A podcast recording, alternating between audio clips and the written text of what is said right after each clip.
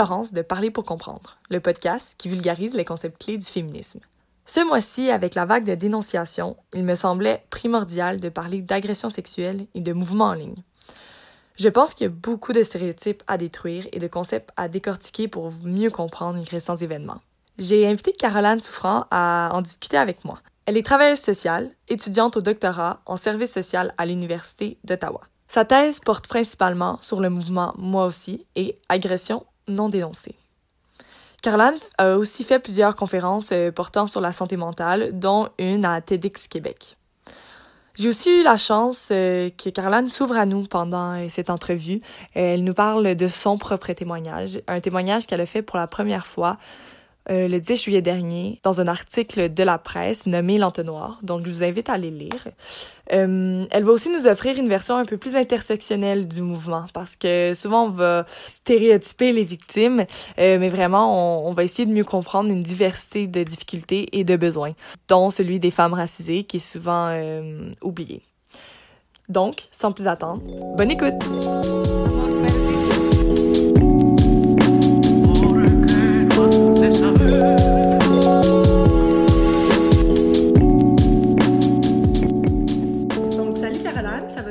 Oui, ça va bien et toi? Oui, premièrement, euh, un gros merci d'être ici avec moi aujourd'hui. Euh, vraiment, je pense que c'est une discussion super intéressante qu'il faut avoir tout le temps, mais principalement en ce moment aussi avec le mouvement qui vient d'être déclenché euh, de dénonciation. Le timing est assez spécial. Je t'ai contacté il y a comme une semaine et demie. On a choisi le sujet, on a choisi la date et deux jours après, le mouvement dénonciation avait commencé. Ouais. Donc, avant tout, euh, tu as vraiment un parcours euh, super intéressant. Je pense que tu engagé depuis l'âge de 12 ans par rapport à la santé mentale, par rapport à tout ce qui est agression sexuelle. Est-ce que tu voudrais nous parler un petit peu de ton parcours et de ton choix de doctorat? Ouais.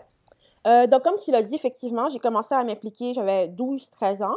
Euh, mais j'ai pas tant de mérite que ça parce que dans le fond, j'étais dans le programme d'éducation internationale, puis on était obligé de faire du bénévolat. c'est comme ça que j'ai commencé. Euh, mais je faisais beaucoup plus que ce qui était demandé, puis c'était vraiment comme quelque chose que je fais jusqu'à aujourd'hui, en fait. Euh, puis comment je me suis beaucoup intéressée à ça, c'est que ben, de nature, j'étais vraiment une enfant qui était sensible à tout ce qui était société, injustice sociale. Moi, j'étais un enfant qui pleurait en écoutant les nouvelles, des fois. J'écoutais beaucoup les nouvelles, je lisais le journal. J'étais vraiment sensible à ce qui se passait dans le monde. Euh, puis moi-même, au plan personnel, à l'école, euh, je vivais beaucoup d'intimidation, de racisme et tout ça. Euh, donc pour moi, le fait de m'engager socialement, ça a vraiment été un exutoire, puis une façon de trouver un peu un sens à ce qui était important pour moi et de rencontrer des nouvelles personnes qui avaient des valeurs qui ressemblaient à mes valeurs. Puis de fil en aiguille, c'est devenu un métier. Donc j'ai étudié en intervention en délinquance au collège Annecy pendant quatre ans. J'ai gradué après quatre ans. Euh, puis je pensais pas aller à l'université, puis j'ai pas d'une famille d'universitaires. Euh, mes deux parents n'ont pas de diplôme universitaire non plus. Euh, mais finalement, j'ai tellement eu une passion pour ce métier-là, puis je voulais tellement en apprendre davantage que j'ai fait mon bac en sachant que ça m'engageait à rien au travail social, parce que tu, peux être travailleur social avec un bac. fait que je me disais, je vais faire mon bac, puis après, je pourrais aller travailler. Mais finalement, j'ai continué, je fais ma maîtrise, puis là, je suis au doctorat. Donc, ouais, puis j'aimerais ça enseigner, puis Donc, c'est un peu comme ça, ça s'est fait de fil en aiguille. Euh, puis je me suis impliquée pour beaucoup de causes sociales différentes. Euh, mais c'est plus dans les dernières années que je me, suis beaucoup impliquée au niveau de la santé mentale. Donc, j'ai fait une conférence euh, TEDx en 2015 sur mon parcours de rétablissement en santé mentale. puis depuis, je fais encore des conférences. On me demande encore d'en faire. puis aussi également la question des violences sexuelles. j'ai travaillé dans des CALAPS avec des victimes de violences sexuelles et aussi dans des organismes avec des victimes de violences conjugales. C'est quelque chose qui, a toujours été très sensible pour moi parce que euh, je suis moi-même une survivante. J'en ai parlé dans la presse euh, le 10 juillet dernier. J'ai partagé mon histoire pour la première fois dans un texte qui s'appelle L'entonnoir. Euh, puis aussi, juste de, manière anecdotique, j'ai toujours grandi en entendant ce genre de témoignages-là autour de moi. Et puis j'ai vraiment remarqué l'ampleur de la problématique, puis comment les victimes souvent sont pas crues, sont pas prises au sérieux. Et plus récemment, avec le mouvement MeToo, la raison pourquoi j'ai centré ma thèse sur les femmes noires, c'est parce que euh, le mouvement MeToo a été fondé en 2006 par une femme euh, qui s'appelait Tarana Burke, euh, qui est encore vivante, qui s'appelle Tarana Burke. c'est une femme afro-américaine, puis il y a un effacement de sa contribution. donc moi, j'ai voulu un peu honorer sa contribution par la voix des femmes noires du Québec. c'est pour ça que j'ai centré ma thèse sur ce sujet-là en ce moment.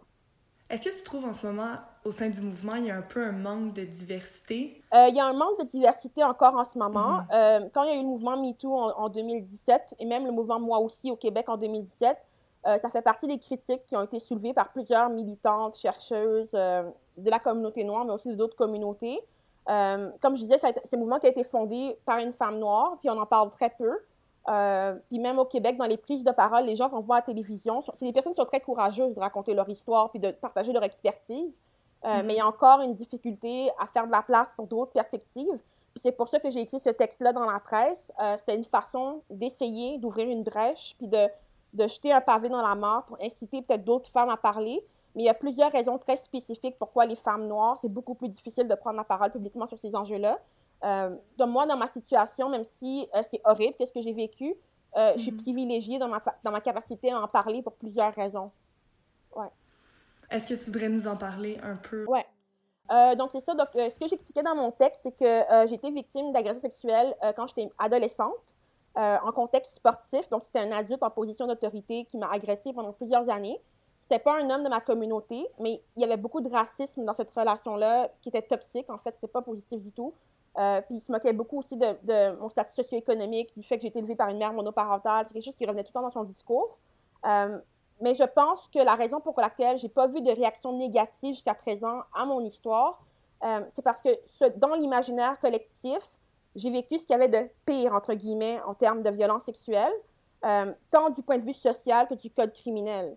Il n'y a mm-hmm. pas d'ambiguïté pour les gens par rapport à ce que j'ai vécu. Euh, et ça, c'est un problème parce qu'il y a plusieurs formes de violence sexuelle. On ne peut pas hiérarchiser ces formes de violence sexuelle-là. Par exemple, ce qui est arrivé à Safia Nolin, pour moi, à mhm. mon sens, c'est une agression sexuelle. Mais pour les mhm. gens, le fait d'être mordu par quelqu'un, pour eux, c'est pas, pas grave, mais c'est une forme de violence sexuelle aussi. Euh, puis je pense que c'est pour ça qu'il y a une différence de traitement entre les deux histoires. Euh, puis aussi, le fait que j'ai pas été agressée par un homme de ma communauté me donne une, une facilité un peu plus grande à en parler. parce que toute la question de la criminalisation des personnes noires, euh, souvent, les, femmes noires peuvent pas nécessairement parler de ces violences-là euh, dans la place publique parce qu'elles vont comme euh, nuire un, en par ricochet à des hommes de leur communauté qui a déjà des stéréotypes autour de la sexualité. On dit beaucoup des fois que les personnes noires sont violentes et c'est pas forcément vrai. et donc, ça renforce les stéréotypes et ça force les femmes un peu au silence et à devoir choisir de protéger leur communauté au lieu de parler de leur vécu personnel, ce qui est un choix un peu euh, c'est notre société qui cause ça, en fait. C'est pas vraiment les femmes qui sont victimes. C'est à cause qu'on a des stéréotypes, puis on, attribue les violences sexuelles à certaines communautés, alors que c'est un problème qui est, qui est, international, qui est partout à travers le mm-hmm. monde. Mais même au Canada, on n'est pas, on pas si bon que ça en matière de violence sexuelle au Canada, malgré ce qu'on dit. Là. Fait que la difficulté, c'est vraiment d'être questionné et d'être remise en question suite à la dénonciation, surtout quand on est placé dans une position de vulnérabilité euh, euh, face aux à notre société et au système judiciaire. Euh, oui, tout à fait. Donc, c'est pour ça que les gens ont investi beaucoup les médias sociaux. Euh, c'est parce que euh, au Canada, il y a seulement trois agressions sexuelles sur 1000 qui finissent par une condamnation criminelle. puis il y avait un rapport de Statistique Canada qui disait qu'il y a seulement 5 des victimes de violences sexuelles qui dénoncent à la police. Donc, ça veut dire que 95 des gens ne dénoncent pas, ce qui est presque 100 Et on est au mm-hmm. Canada. Donc, euh, même si on, dit que c'est illégal, dans nos lois, comme société, on s'est dit c'est illégal, on n'accepte pas ça. Euh, visiblement, ça ne descend pas dans les pratiques euh, dans toute notre société. Et donc, pour moi, à mon sens, quand on regarde les chiffres froidement, ça me dit que les violences sexuelles sont décriminalisées au Canada. Je sais pas si tu as vu l'article de Yves Boisvert, J'aime encore mieux la police qu'Instagram. Puis lui, il présentait d'autres chiffres. Tu sais, le chiffre que tu viens de présenter en ce moment, c'est vraiment le chiffre qu'on entend régulièrement. Mais lui, il a, présenté une série d'autres chiffres qui disaient que c'était pas exactement ça, il, qui critiquait les victimes à ne pas aller euh, se présenter devant la justice. Euh, pour moi, c'est pas tant la question des chiffres qui est importante.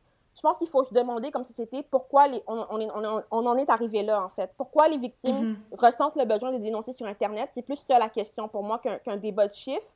Euh, pour moi, ça traduit vraiment une méfiance à l'égard du système de justice criminel.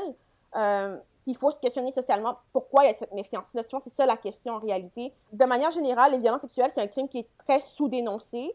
Euh, c'est sûr, des fois, qu'il y, a comme des pics euh, de dénonciation quand il y a des grands événements, comme l'affaire Nathalie Simard et Guy Cloutier, il y avait eu un grand pic de dénonciation. Euh, MeToo, ça a fait augmenter beaucoup les dénonciations au Québec, qui était le pourcentage le plus haut au Canada quand est arrivé la, vague MeToo. Mais je pense que la question, c'est vraiment comment, pourquoi on, en est là? Pourquoi les gens vont sur Internet? C'est ça la question. Euh, puis il faut avoir l'humilité de, de, réfléchir socialement, mais qu'est-ce qu'on fait pour participer à, cette crise de confiance-là dans notre société? Je pense que c'est plus l'enjeu. Je suis 100% d'accord. Puis aussi, comment, je pense que c'est, on est rendu à une place où le système, le système de justice doit se réadapter. Et je pense que les agressions sexuelles, c'est tellement, doivent être abordées d'une façon différente aussi. Puis peut-être aussi pour rendre justice à ces victimes-là d'une autre façon aussi que seulement le mouvement en ligne. Mais je pense que la définition de la justice, ça dépend beaucoup de chaque personne. Euh, je pense qu'il faut quand même souligner qu'au Québec, il y a beaucoup de choses positives qui ont été faites. Euh, par exemple, euh, je sais que Sonia Lebel, elle a beaucoup tenu le dossier au niveau de l'abolition du délai de prescription mhm. en matière civile, parce qu'on peut, poursuivre, poursuivre au civil également en matière de violence sexuelle. Donc aujourd'hui, il n'y a plus de limite de temps quand on veut poursuivre, poursuivre au civil. ça, c'est une avancée. Il y a également eu la loi euh, contre les violences sexuelles dans les milieux universitaires également qui est passée. Donc, je pense que le Québec a vraiment une capacité à, avancer sur cet enjeu-là. Euh, puis il y a quelque chose de particulier avec le Québec par rapport à ce mouvement-là. Comme on l'a vu au Canada, c'est la province où il y a le plus haut taux de dénonciation après le mouvement MeToo. Donc, pour moi, il y a le potentiel de vraiment faire quelque chose d'intéressant, mais qui doit sortir un peu des cadres habituels. Euh, parce que c'est pas toutes les victimes qui vont vouloir aller à travers le système de justice. Je pense que l'option doit être là, elle doit demeurer, mais il faut que les victimes le fassent en connaissance de cause, puis qu'elles sachent c'est quoi leurs besoins, euh, puis quelle est la meilleure option qu'elles peuvent prendre pour répondre à ce besoin-là en matière de justice et de réparation.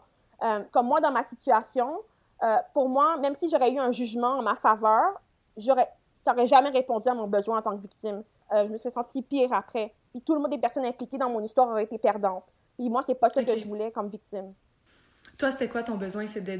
Est-ce que le dénoncer personnellement, c'était un besoin ou tu l'as, fait, tu l'as plutôt fait pour le mouvement et encourager les femmes qui t'entourent? Euh, ben moi, comment je l'ai fait? Euh, dans ma lettre ouverte, en fait, c'est, particulier parce que ça faisait comme un mois auparavant que je réfléchissais à parler de mon histoire. Euh, puis, mhm. il y a eu le mouvement Black Lives Matter qui, qui m'a okay. fait ce mouvement-là, en fait, qui m'a amené à réfléchir, à, à, vouloir en parler. Ça faisait dix ans que c'était arrivé en plus. donc, c'est ça qui m'a fait réfléchir. Euh, puis moi, finalement, j'ai exploré différentes options. Puis la vague est arrivée au Québec. Là, j'ai comme senti, OK, j'ai compris qu'est-ce que je devais faire. Fait que j'ai nommé mon histoire sans nommer le nom des personnes impliquées. C'était mon choix. Le besoin que j'avais, c'était vraiment de nommer mon histoire à voix haute, euh, de parler un peu pour mettre un visage sur, les femmes noires qui vivent ces violences-là, parce qu'il y avait beaucoup de racisme dans mon histoire. Euh, puis je voulais contribuer au, débat social sur la question. Euh, donc, si j'avais passé à travers le système criminel, ça n'aurait jamais répondu à ces besoins-là. Pour moi, ça m'aurait même plus euh, meurtri, en fait. Ça m'aurait pas apporté, comme les gens auraient été en prison, par exemple, puis mm-hmm. ça m'aurait rien apporté de plus dans ma situation.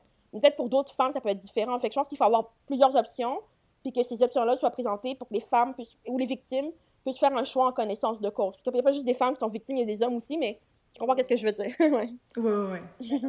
100%. Ben, un gros merci pour ton témoignage et ton partage. Ça demande beaucoup de courage, puis sûr que ça va... Aussi le fait que tu as été présenté dans la presse, qui est euh, un médium, ben, dans les médias directement, et euh, qui est partagé par beaucoup plus de personnes. Ça va toucher aussi une population qui n'est pas sur Instagram euh, ou qui ne suit pas beaucoup d'influenceurs.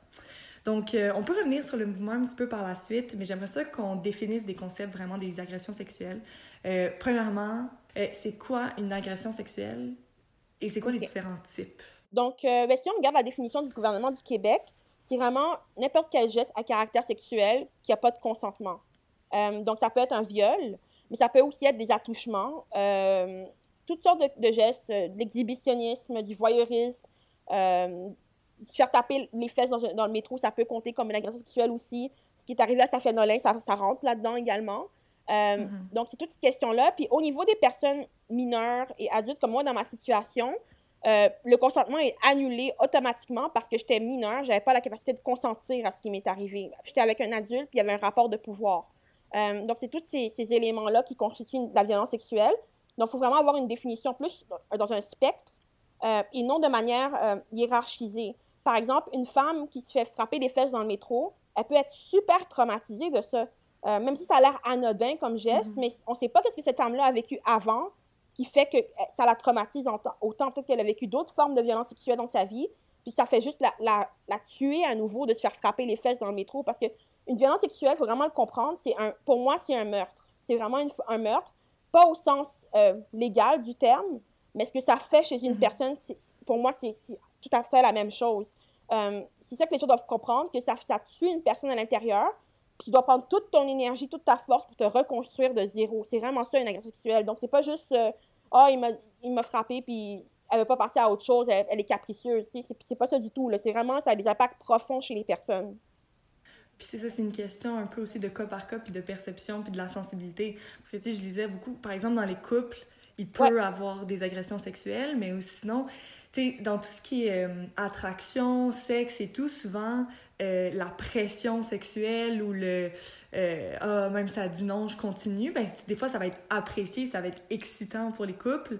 Mais dans un autre couple, ça ne va vraiment pas être accepté, c'est une perception aussi, puis je pense que c'est ça qui, qui rend la compréhension du tout aussi complexe et que la dénonciation personnelle des gens avec leur perception de la situation est euh, aussi pertinente. Ouais, puis toute la question, euh, par exemple, dans, des couples, euh, dans des couples, généralement, on peut, on peut discuter de ces choses-là dans, mhm. des couples aussi de manière ouverte, mais c'est important de dire que même si quelqu'un est marié ou en couple, si la personne dit je, je veux pas ou qu'elle manifeste physiquement qu'elle veut pas, euh, on n'a pas à franchir cette limite-là. C'est quand même ça peut quand même être de la violence sexuelle malgré tout, même s'il y a une relation de couple ou un mariage entre les deux personnes. Puis même quand elle le dénonce pas ou elle ne le dit pas, je pense que quand c'est quelqu'un que tu connais depuis longtemps, ça doit être probablement plus difficile à cerner quand c'est oui, quand c'est non, mais ça reste que ça peut être une agression sexuelle. Exact. Exactement. Puis la plupart des violences sexuelles sont commises par une personne que la victime connaît. Mm. Euh, donc, le gars dans la ruelle, le soir, ça arrive des fois, mais c'est vraiment pas la majorité des cas. Euh, puis quand on parle de culture du viol, euh, qui est quelque chose un peu plus de société, c'est quoi exactement? Puis ça vient d'où? ben, la culture du viol, c'est un peu des, des stéréotypes, des attitudes ou des comportements qu'on a comme socialement par rapport à la question des violences sexuelles. Donc, c'est vraiment tout ce qu'on fait qui culpabilise les victimes euh, et qui déresponsabilise les agresseurs.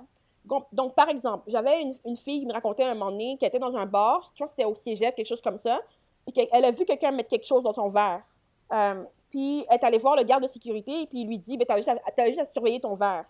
Mais personne ne parle du gars qui a mis le truc dans le verre. Mm-hmm. C'est lui qui a fait quelque chose qui n'est pas acceptable. C'est comme si la responsabilité est toujours sur la victime de devoir se protéger, de devoir faire les bonnes choses. Puis même si tu fais les choses, entre guillemets, qui sont supposées te protéger, ça va pas forcément te mhm. protéger. Euh, par exemple, des fois, on parle, ne euh, faut pas porter de jupe courte parce que sinon tu vas, tu vas, attirer le regard des hommes, des trucs de même. Mais il y a des femmes qui portent des jupes longues puis se font agresser pareil. c'est tous des stéréotypes qui, qui, qui, culpabilisent les victimes puis qui parlent pas des gens qui posent ces gestes-là qui sont inacceptables. Euh, donc, c'est ça la culture du viol, en fait, en, en gros. Puis c'est aussi pour décriminer l'autre côté. Euh, la personne qui a agressé, tu sais. C'est facile de mettre la faute sur l'autre et de dire « Ah, mais c'est... Elle l'a attiré par elle-même. Euh, est-ce que rapidement, tu pourrais nous dresser un petit peu la, une situation euh, au Québec, présentement, de tout ce qui est culture de viol, agression et de dénonciation? Ben là, on a parlé du 5 là, mais... Ouais. ben, je te dirais que c'est plus au Québec, ce qui est particulier, comme je te disais tantôt, il y avait un rapport de Statistique Canada qui disait qu'après le mouvement MeToo, euh, il y a eu une hausse de 61% des dénonciations à la police après le mouvement, puis c'est le plus haut pourcentage au pays, au Canada. Euh, donc, il y a quelque chose au Québec qui est particulier. Je ne peux pas exactement dire c'est quoi exactement. Est-ce que c'est la force du mouvement féministe ici? Euh, mais il y a quelque chose qui fait que le Québec, cette question-là est très forte ici. Puis c'est pour ça aussi que j'ai étudié dans, le cadre de ma thèse également. puis aussi parce que je viens du Québec. mais, il y a quelque chose qui est particulier au Québec. Je pense qu'il y a beaucoup de, de, personnes qui sont militants, qui prennent la question de front. Euh, il y a eu les lois qui sont passées récemment aussi. Euh, il y a eu le mouvement Agression des non-dénoncés en, 2014 également, euh, qui était une autre vague de dénonciation qui ressemblait au mouvement MeToo, qui a eu lieu il y a quelques années auparavant. fait que là, en ce moment, c'est comme la troisième vague qu'on voit au Québec. Puis si on essaie de démystifier un peu les stéréotypes associés aux agressions sexuelles, je pense que ça serait super important parce que je pense que tout le monde dans la société, on a un petit peu des stéréotypes par rapport à ça. Est-ce qu'il y a quelques petits aspects que tu voudrais vraiment décortiquer? Euh, ouais, le premier que je dirais, c'est souvent, on a tendance à voir euh, un agresseur comme étant un, quelqu'un qui est malade mental, puis qui est dérangé, mm-hmm. euh, le gars dans la ruelle, comme je disais. Euh, mais souvent, les personnes qui commettent ces actions-là sont des personnes connues, la victime, mais aussi des personnes qui peuvent très bien se présenter en société, qui peuvent avoir des, des comportements adéquats dans d'autres contextes, qui être gentil même dans certains contextes. Euh, puis je pense que cette idée-là de tout bon, tout mauvais, Euh, je pense que ça vient un peu de la religion catholique, un peu le, la dichotomie qu'on a, que soit une personne est complètement bonne, soit elle est, complètement mauvaise. Mais une personne peut faire du bénévolat, peut poser des mauvaises actions à la maison, puis on le sait pas, tu sais. Mais souvent, on va dire, ben non, c'est un bon gars, je le connais, je pensais pas qu'il aurait fait quelque chose comme ça, mais ça veut rien dire, sais. On, a tous, euh, à différents degrés, c'est sûr qu'il y a des gestes qui sont plus graves que d'autres, mais on, a tous des, comportements, des fois, qui sont répréhensibles, même si on, mhm. des fois, on peut être des bonnes personnes ou avoir des bons comportements.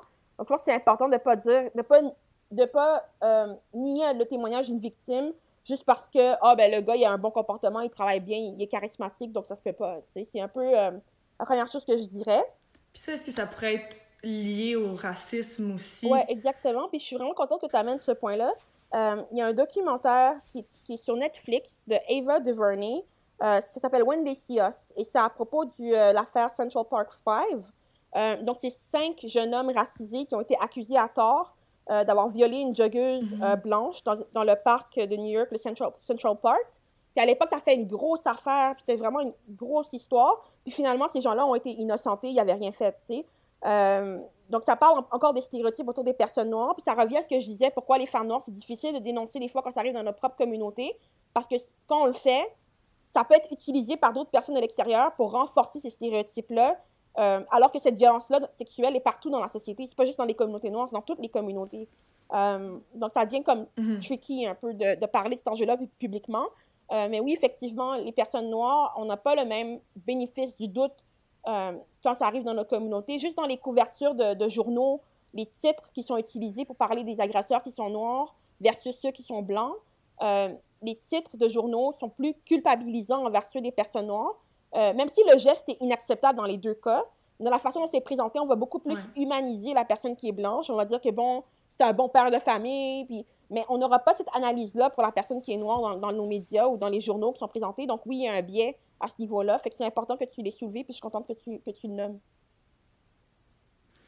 Puis par rapport, par rapport à ça, là, je, je rebondis là-dessus. Le fait de s'excuser publiquement. Et moi, c'est quelque chose qui m'a vraiment frappé, qui est tellement repris par les médias. Les médias vont quasiment plus souvent présenter et valoriser l'excuse de la personne que présenter la dénonciation en tant que telle. Et moi, ça m'a particulièrement euh, fascinée. Ou sur euh, Instagram, les, les personnes qui faisaient des vidéos d'excuses et qui avaient des messages, des tonnes de messages qui disaient merci, genre t'es tellement une bonne personne de, de t'excuser. Ouais, puis je pense que ça appartient à chaque victime d'accepter ou non ces excuses-là. Euh, si une victime de mm-hmm. violence sexuelle veut pas accepter ces excuses-là, c'est tout à fait dans son droit. Euh, on n'est pas obligé de pardonner quelqu'un si on ne veut pas le pardonner. Euh, puis il y en a d'autres personnes qui peuvent pardonner. C'est un cheminement qui est individuel à chacun. puis on ne devrait pas avoir à, se lancer des fleurs parce qu'on fait ce qu'on devrait faire comme être humain non plus. Euh, faire le minimum, dans ouais, le c'est faire le minimum. S'excuser, c'est... C'est une chose s'excuser, mais c'est quoi les actions que tu vas prendre pour que ça se reproduise plus aussi? C'est pas juste s'excuser, mais qu'est-ce que tu vas faire pour t'améliorer comme personne? Donc, je pense que la question est plus complexe que ça, mais je pense que c'est quelque chose qui appartient à chaque victime de décider est-ce que j'accepte ces excuses-là ou non. Puis à la victime aussi, pas à la société ou euh, la population autour. Exactement. Ouais. Euh, est-ce qu'il y avait d'autres stéréotypes que tu voulais aborder? pas qui me viennent, mais je sais que sur le site des Calax, c'est comme une bonne liste de stéréotypes, euh, les classiques qu'on entend, comme que c'est souvent des personnes qui sont proches de la victime qui agressent la, la, mhm. victime. Euh, c'est important que le monde sache que c'est pas tout le temps le gars dans la ruelle, mais ça arrive des fois. Euh, il y en a plusieurs, mais je pense que c'est les principaux que j'ai en tête. Mais moi, c'est plus au niveau de comment on, on humanise beaucoup certains agresseurs, puis que on, on, se dit, bon, il fait du bénévolat, il fait plein de choses de bien, donc ça se peut pas. Mais je pense qu'il faut penser plus loin que ça, puis de manière plus complexe que ça. Est-ce que tu penses aussi qu'on humanise les femmes? Euh, je pense qu'on continue de les déshumaniser parce que si on est rendu là à dénoncer sur Instagram pour beaucoup de gens, c'est justement parce qu'on ne croit pas leurs histoires, puis on ne croit pas l'impact que ça a eu sur elles. Je pense qu'on fait... Non, je parle de, dans, dans, la situation où la mm-hmm. femme est agresseur. Mm-hmm. Est-ce que tu penses j'ai pas beaucoup d'exemples, mais est-ce que tu penses qu'on va pardonner et excuser la femme et humaniser la femme plus mhm. rapidement quand elle est l'agresseur? C'est plus dans ce sens-là que... Euh, ben, ça fait penser à l'affaire euh, Safia Nolin et Marie-Pierre Morin. Euh, mhm. Pour moi, la façon dont Safia elle est traitée, même si Marie-Pierre a comme reconnu en moitié ce qu'elle a fait, euh, pour moi, ça parle encore des stéréotypes qu'on a. C'est des choses qui peuvent arriver entre femmes aussi. Puis c'est comme c'est pas pris au sérieux, mais ça arrive, là. C'est entre, personnes de même sexe, par exemple, ou c'est des choses qu'on voit, là. Fait que ça. Puis pas parce que c'est une femme, puis qu'il y a une différence dans le physique de ces deux femmes-là, que ça se peut pas, tu sais. Euh, donc, je trouve ça particulier. Puis surtout dans ce cas-là, euh, sa fille Noël, elle avait pas de plus-value à raconter cette histoire-là. Si elle porte un, t-shirt, puis tout le monde lui tombe dessus. Fait que le fait qu'elle ait raconté ça, c'est parce que c'est vrai. Moi, je la crois. C'est vrai. elle avait rien à gagner de, raconter ça, là. Quels sont les principaux impacts euh, par rapport sur la santé mentale mhm. et physique aussi des victimes qu'il faut garder en tête? Mhm. mais comme je disais tantôt, quand tu vis de la violence sexuelle, c'est vraiment comme un, meurtre intérieur. Là, comme, euh, des fois, ça peut arriver en, physiquement aussi. Euh, c'est pour ça aussi que j'utilise les termes euh, victime et survivante des deux côtés, de manière mhm. interchangeable, parce qu'il y a des victimes qui ne survivent pas à la violence sexuelle qu'elles vivent. Soit elles se font assassiner, ou soit elles meurent par suicide. Puis c'est important d'honorer ces femmes-là, même s'ils n'ont pas survécu à la violence qu'elles ont vécue, mais c'est quand même, faut quand même reconnaître cette réalité-là également. je dirais les principales conséquences, mais tout ce qui est santé psychologique, l'estime de soi, la honte, la culpabilité, euh, la peur du jugement d'autrui, la peur de sortir de chez soi, la peur de recroiser l'agresseur. Euh, euh, ça, ça, ça, a des impacts, c'est vraiment multidimensionnel, ça dépend de chaque personne. Il y a des gens qui vont développer des troubles de santé mentale après, qui vont s'isoler, se renfermer sur eux-mêmes, qui vont garder ça pour eux. il y a beaucoup de sortes d'impacts, mais je dirais vraiment, c'est vraiment comme tout s'écroule, puis là, il faut comme tu, tu rebâtisses ça, puis idéalement, il faut que tu le fasses avec des gens de confiance qui t'aiment, ce soit professionnellement ou dans, ton entourage, mais c'est vraiment, il faut que tu te reconstruis. C'est un peu ça, puis t'es jamais la même personne après. C'est comme, il y a un avant puis un après. OK. Puis, pour les gens autour, euh, comment on peut soutenir les personnes qui, sont, euh, qui ont été euh, victimes d'agressions sexuelles? Parce que là, on réalise, en ce moment, dans notre société, il y en a tellement, on connaît toutes des gens autour de nous comment on peut être là sans non plus euh, s'imposer? Mm-hmm. Euh, ben, je pense que la première des choses, c'est de, quand une personne nous parle de son expérience, c'est de la croire. Euh, parce que quand on, regarde les chiffres, les violences sexuelles, c'est vraiment un fléau international. Dans tous les pays, c'est quelque chose qui est omniprésent. au Canada, on parle plus d'une femme sur trois, ce qui est un chiffre conservateur, parce qu'en réalité, c'est tellement peu dénoncé que le chiffre est plus élevé. Mais comme tu dis, on a toutes des victimes autour de soi, quand une femme nous raconte une histoire, la probabilité qu'elle mente est très minime en réalité. Puis il n'y a pas de mhm. plus-value à raconter une histoire comme celle-là. Fait que je dirais, en premier, c'est de croire la victime, euh, de la remercier aussi pour la confiance qu'elle nous accorde, euh, parce que c'est vraiment un privilège qu'une personne nous mhm. raconte quelque chose comme ça qui est très intime, très personnel. Fait qu'il faut vraiment honorer cette confiance-là que la personne nous accorde. Puis juste se demander qu'est-ce que je peux faire pour t'aider, qu'est-ce que tu voudrais que je fasse pour toi? Euh, je voudrais aussi ajouter une note au niveau des personnes mineures. Euh, théoriquement, quand c'est une personne qui est mineure, qui est victime de violences sexuelles, on est supposé signaler à la DPJ. Puis il y a toutes sortes de questions par rapport à ça, sur la façon dont ça devrait être fait, etc. Euh, mais sinon, de manière générale, euh, je dirais de ne pas aller à la police pour la personne si elle n'a pas autorisé à ce qu'on le fasse. C'est vraiment important. puis de toujours respecter le choix de la victime, pas à pas. De toujours, qu'est-ce que tu voudrais que je fasse pour t'aider? Puis d'avoir cette attitude-là ouverte, de ne pas s'imposer, de ne pas donner de conseils non sollicités, de ne pas poser de questions intrusives non plus, de ne pas vouloir rentrer dans les détails de ce qui est arrivé si la personne ne veut pas en parler. Euh, des fois, juste dire, la personne, si la personne dit j'ai été agressée sexuellement, si elle ne veut pas aller plus loin, ben c'est correct, ça dit ce que ça veut dire. On n'est pas obligé de savoir tous les détails pour comprendre ce que ça veut dire. Euh, donc, je pense que c'est un peu ça, d'avoir une attitude de, de croire, euh, de, remercier la personne pour son témoignage, puis de lui demander qu'est-ce que je peux faire pour t'aider. OK. Puis, de l'autre côté, s'il y a beaucoup on connaît beaucoup de femmes agressées, ben sans aucun doute, c'est clair qu'on connaît des agresseurs, euh, qu'on en soit consciente ou non. Comment on peut agir, ben de un, quand on connaît un agresseur, et aussi, qu'est-ce qu'on fait pour sensibiliser notre entourage quand on se doute euh, qu'il y a peut-être des agresseurs autour de nous? Mm-hmm. Mais je pense que c'est un peu ça que les femmes essaient de faire sur, sur Instagram en ce moment. Euh, c'est pas idéal comme solution. Euh, mais je pense que c'est un peu ça qu'elles essaient de faire parce que vu que personne ne les protège, elles essaient mhm. un peu se passer le mot pour protéger le, tout le monde. C'est un peu ça qu'elles font. Um, puis ça se faisait pas, ça se faisait un peu de manière comme non euh, publique. Tu sais, des fois, entre femmes, on, raconte nos histoires, puis on se dit entre nous, fais attention à telle personne. C'est juste qu'on se dit des fois entre femmes, entre nous. Euh, mais je pense que c'est une question qui est sociale à avoir vraiment d'importance. Euh, parce que souvent, on tolère ces gestes-là, on les banalise, on les minimise. Euh, puis ça amène à la situation qu'on a en ce moment. Ça fait comme un chaos social, puis on a comme. Le gouvernement a comme perdu le contrôle, honnêtement, c'est mon point de vue. C'est comme si on avait forcé, surtout des jeunes, en plus, qui font, qui font cette démarche-là en ce moment, dans la troisième vague qu'on a en ce moment. ils prennent les choses sur leurs épaules parce que on les a laissés tomber socialement. Fait que c'est un peu ça que ça veut dire. Ils, se protègent entre eux autres parce que comme personne d'autre va le faire, tu sais. Ouais. Est-ce que ça serait ça un peu la force et la faiblesse, dans le fond, du mouvement en ligne par rapport aux dénonciations habituelles? Euh, ben, je pense que les personnes qui dénoncent en ligne, comme ça, c'est vraiment risqué de faire quelque chose comme ça. Euh, parce qu'il peut y avoir des poursuites pour diffamation. C'est vraiment risqué de faire quelque chose comme ça. C'est vraiment comme je regarde ça puis j'ai peur pour ces personnes-là. Euh, mais je pense que si elles le font, c'est comme si elles n'avaient rien à perdre. C'est comme si vous nous protégez tellement pas qu'on va le faire nous-mêmes. C'est ça que ça veut dire en réalité. Puis c'est vraiment. Mm. Euh, c'est super risqué, euh, mais ces personnes-là le font quand même en connaissance de cause. Donc je pense que ça parle de notre société, comment on, on laisse tomber les victimes. ouais, c'est ça que je dirais. C'est vraiment. c'est risqué de faire quelque chose comme ça, mais ils font pareil. Fait que dans le fond, les victimes peuvent être accusées d'habitude de diffamation ou d'atteinte à la réputation. Ouais. C'est ça? Ouais. Puis est-ce que c'est plus dangereux quand... quand... tu nommes le nom de ton agresseur publiquement, puis il n'y a pas eu de jugement, euh, il peut revenir après puis t'accuser d'avoir, d'avoir diffamé. Euh, il y a un organisme qui s'appelle Jury Pop qui donne beaucoup de conseils juridiques gratuits sur cette question-là, mais c'est un risque qui peut arriver. Ça veut pas dire que ça arrive à chaque fois, mais ça peut arriver. Ouais. Est-ce que le mouvement en ligne est aussi un risque pour des futures euh, poursuites judiciaires? Dans le fond, dans le fond, par exemple, je sais pas si tu as suivi euh, juste pour rire.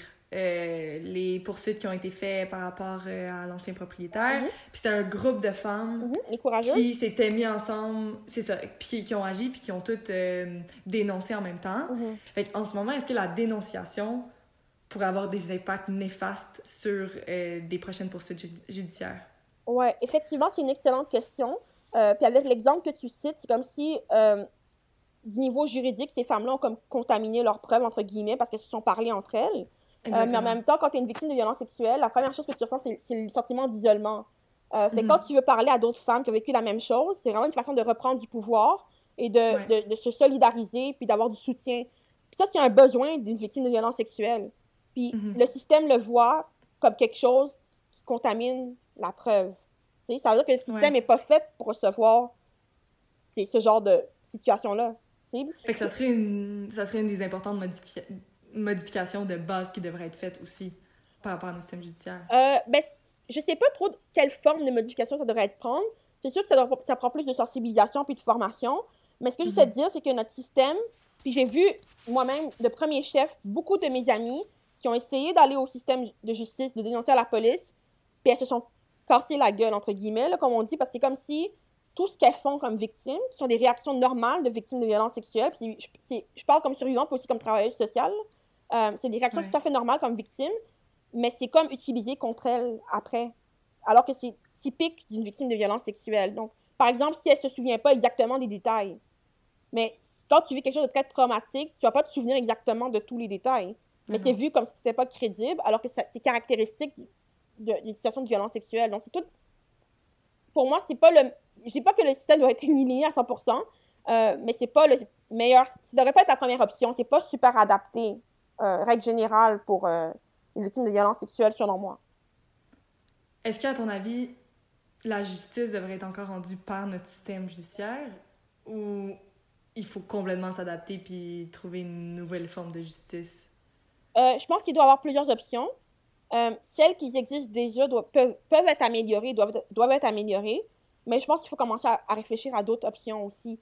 Euh, par exemple, au niveau des communautés noires, c'est pas réaliste de demander à une femme noire d'aller à la police dénoncer un homme de sa famille ou un homme de sa communauté. Euh, donc, c'est pour ça que je pense que toutes les questions de justice alternative, justice transformatrice, d'autres formes de justice, il y a les, recours au civil aussi. Au civil, la personne ne va pas forcément en prison, euh, c'est plus des dommages et, des, c'est de l'argent en fait qu'on donne comme compensation, si on peut dire ainsi. Euh, mais je pense qu'il faut comme, trouver d'autres options. Parce que là, ce qu'on dit socialement, c'est toujours aller à la police, aller à la police, aller à la police. Mais c'est pas forcément ce qui, est, le mieux pour toutes les victimes, pas forcément ce qu'elles veulent. Puis leurs besoins ne vont pas forcément être répondus par ce système-là non plus. Euh, donc, je pense qu'il faut réfléchir aussi en dehors de la boîte, améliorer ce qu'on a déjà en place, mais aussi trouver d'autres options également, créer, en créer des nouvelles, en fait, puis être innovateur. Ça pourra même donner l'exemple à d'autres pays, d'autres sociétés aussi, euh, d'autres provinces, si on est assez innovateur. Fait que ça peut être une opportunité de s'améliorer puis de créer des choses innovatrices aussi. Je trouve ça vraiment intéressant ce que tu dis, puis c'est vraiment une piste de réflexion. Puis peut-être le faire aussi en partenariat avec les personnes qui ont vécu des Exactement, exactement, ouais. Puis comprendre leurs besoins. Exactement. Et la diversité de besoins. Exactement. euh, pour terminer, euh, deux petites questions. Premièrement, qu'est-ce que tu souhaites à la femme dans les, dans les prochaines années? Euh, je pense que je vais changer un peu la question. Je veux dire qu'est-ce que je pense pour la société. J'aimerais ça que dans la société, on ait plus d'écoute les uns pour les autres, plus d'empathie, parce que je pense que le, problème de fond, il vient, vient de ça, en fait, qu'on ne s'écoute pas les uns les autres. On n'a pas d'empathie beaucoup pour les, dans la société, les uns pour les autres. Euh, de s'accorder le bénéfice du doute aussi, quand les gens euh, parlent de quelque chose, d'accorder le bénéfice du doute, euh, d'avoir plus de bienveillance les uns envers les autres. Je pense que si on a ça socialement, ça va éliminer beaucoup de problèmes qu'on a dans notre société. Bien dit. J'aime ça aussi que tu aies changé pour société. je, vais la, je vais la garder pour les prochains podcasts. Euh, et pour terminer, pour continuer un peu la réflexion, est-ce que tu aurais une recommandation de livres, euh, podcasts, films, euh, peu importe, pour un petit peu en apprendre davantage sur tout ce qu'on a discuté aujourd'hui? Oui. donc, il y a un livre par Suzanne Zacco, qui est une juriste, qui s'appelle La fabrique du viol, qui parle un peu de la culture du viol, de la présomption d'innocence, de tous les débats qu'il y a actuellement. il y a aussi des documentaires que, il y en a que j'ai pas vu encore, mais que je veux voir. Euh, le film On the Record, euh, c'est un documentaire qui est sorti cette année qui parle des violences sexuelles envers les femmes noires dans l'industrie du hip-hop aux États-Unis. Euh, c'est intéressant aussi. Puis il y avait un documentaire également sur les femmes, les femmes noires et les violences sexuelles qui s'appelle No, the Rape Documentary, qui est sorti au début des années 2000 également. Le documentaire sur Netflix When They See Us aussi, qui explique un peu les biais envers les hommes noirs par rapport aux violences sexuelles. sinon, c'est pas mal ça que j'ai en tête. Là. Ouais. Parfait, merci beaucoup. Euh, ben, merci beaucoup pour euh, ben, la rencontre, la discussion complète. Je pense que c'est super intéressant. Tu as amené vraiment des points intéressants. Et euh, merci d'avoir partagé aussi avec, avec nous. Donc, un gros, gros merci. merci à toi.